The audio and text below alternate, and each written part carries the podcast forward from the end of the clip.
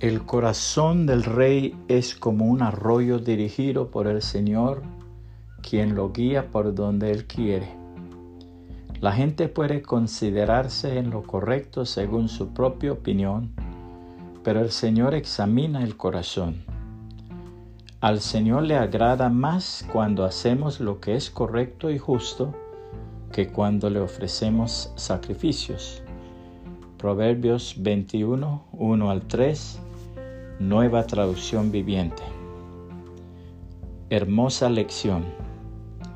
Cierta vez el príncipe heredero de la corona de Inglaterra se rebeló contra su maestra.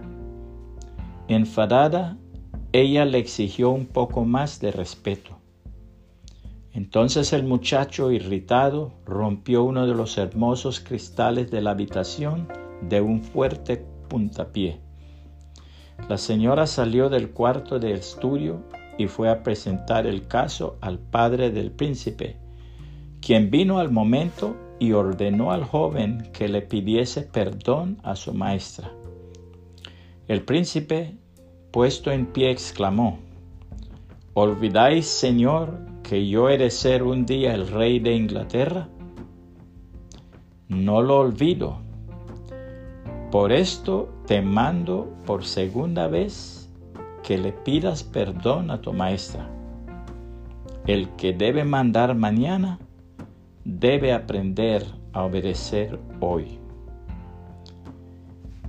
La palabra de Dios dice, igualmente jóvenes, estad sujetos a los ancianos y todos sumisos unos a otros, revestidos de humildad porque Dios resiste a los soberbios y da gracia a los humildes.